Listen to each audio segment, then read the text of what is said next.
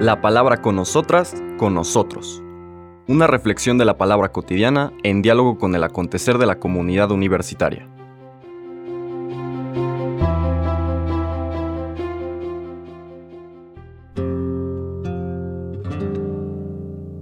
Hola, buenos días.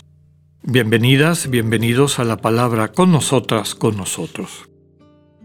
Hoy, martes 29 de marzo de esta cuarta semana de Cuaresma, el versículo inmediatamente después del que leímos ayer nos presenta al Señor nuevamente regresando a Jerusalén. Aquí hay un dato interesante del Evangelio de Juan.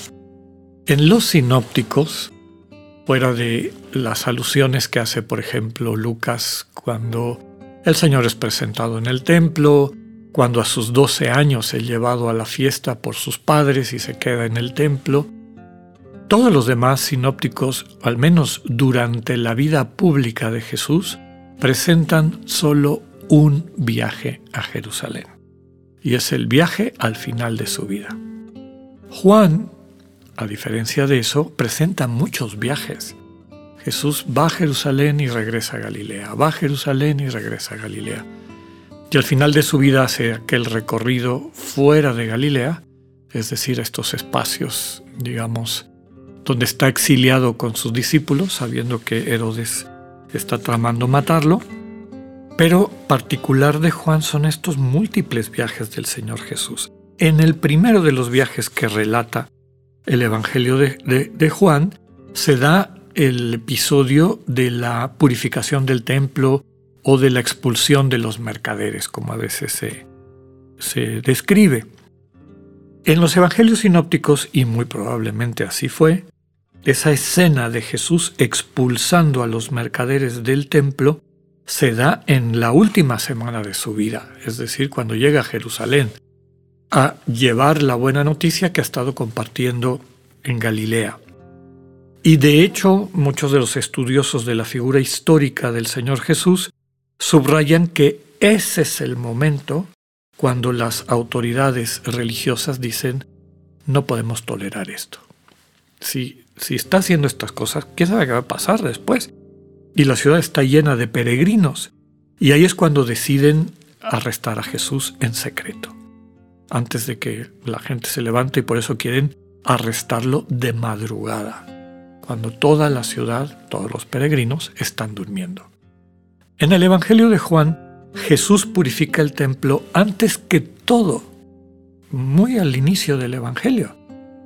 Es, podríamos decir, uno de los grandes signos, es la forma como Juan nos presenta simbólicamente, que eventualmente es el mismo significado de cuando Jesús lo hace en su última semana, en su viaje a Jerusalén, en los sinópticos, lo que está subrayando es que su servicio al pueblo de Israel es limpiar a la religión, limpiar la manera como Israel entiende el lugar de encuentro con Dios, porque se ha vuelto una cueva de ladrones, una religión de manipulación de la gente, de extraerles riqueza, de justificar privilegios y demás, y el Señor ha venido a limpiar todo eso. Por eso Juan lo pone al inicio, y de ahí otros pasajes donde mensajes pertinentes eh, se van manifestando del misterio de Jesús. Y hoy vamos a ver uno de esos mensajes, que es una curación. Lo encontramos en el capítulo 5 de San Juan, versículos del 1 al 16.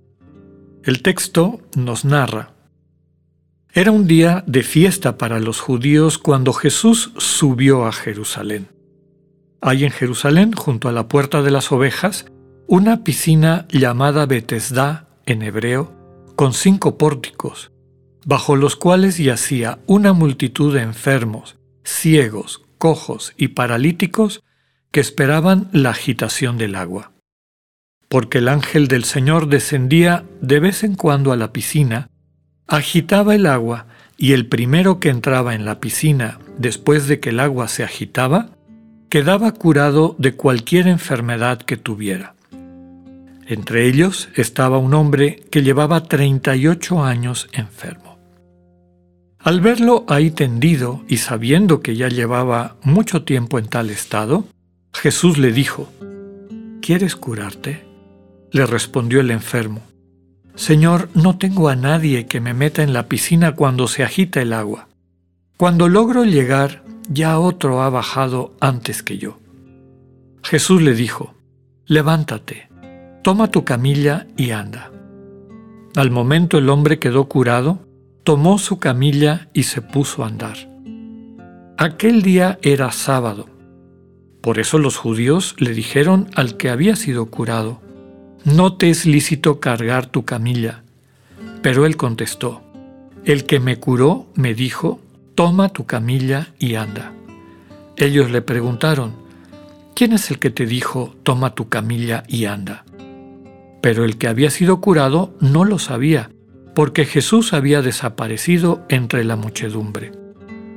Más tarde lo encontró Jesús en el templo y le dijo, Mira, ya quedaste sano. No peques más, no sea que te vaya a suceder algo peor. Aquel hombre fue y les contó a los judíos que el que lo había curado era Jesús. Por eso los judíos perseguían a Jesús, porque hacía estas cosas en sábado. Palabra del Señor.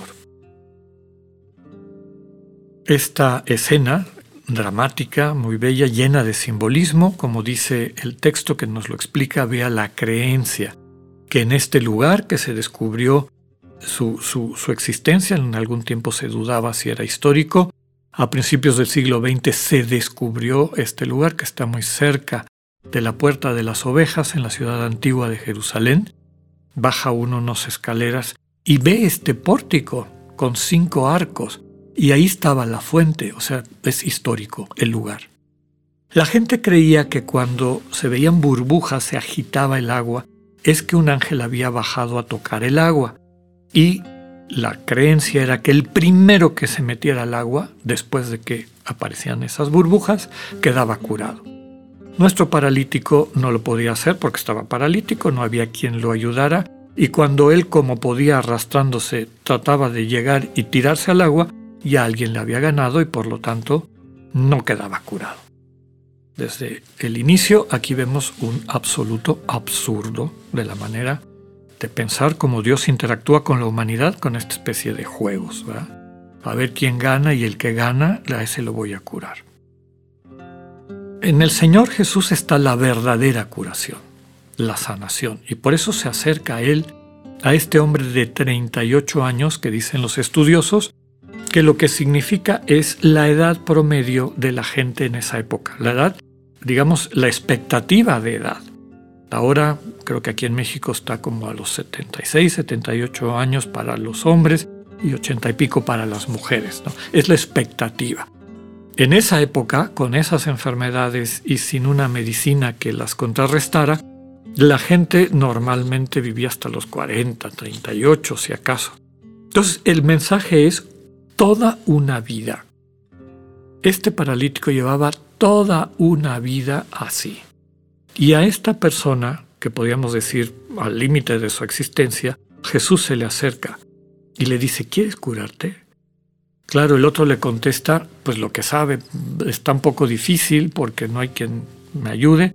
A lo mejor queriéndolo convencer, échame una mano, quédate conmigo para que me lleves rapidito al agua y me pueda yo curar. Pero el Señor cambia totalmente esa lógica y nuevamente, como veíamos ayer, su palabra sana. Levántate, toma tu camilla y anda. El hombre queda curado, toma su camilla y se pone a andar. Este milagro en el Evangelio de Juan está vinculado al milagro del ciego de nacimiento. Las actitudes de los dos después de haber recibido un beneficio de Jesús son distintas y desde luego tiene un sentido pedagógico. Este hombre ha sido sanado por Jesús, pero el Señor Jesús le está diciendo, ahora que estás sanado y que te has vinculado a mí, empieza para ti una nueva vida. El sábado y las prácticas antiguas de Israel ya no tienen valor en ti. Pero él no se anima. Es más, cuando finalmente Jesús se revela como el que lo cura, va y lo acusa a los judíos. ¿no? ¿Quién fue el que te curó? Cuando se entera quién es, ahí va, ¿verdad? Y les dice, es Jesús. Qué diferente de la actitud del ciego de nacimiento que recupera la vista y defiende a Jesús hasta el final.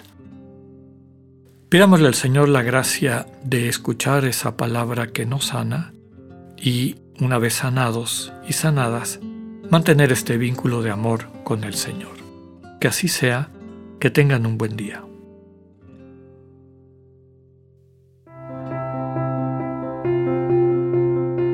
Acabamos de escuchar el mensaje del Padre Alexander Satirka. Escúchalo de lunes a viernes a las 8.45 de la mañana por radiveroleón.com o a través de nuestra app gratuita para iOS y Android. Radio León, no todo está dicho.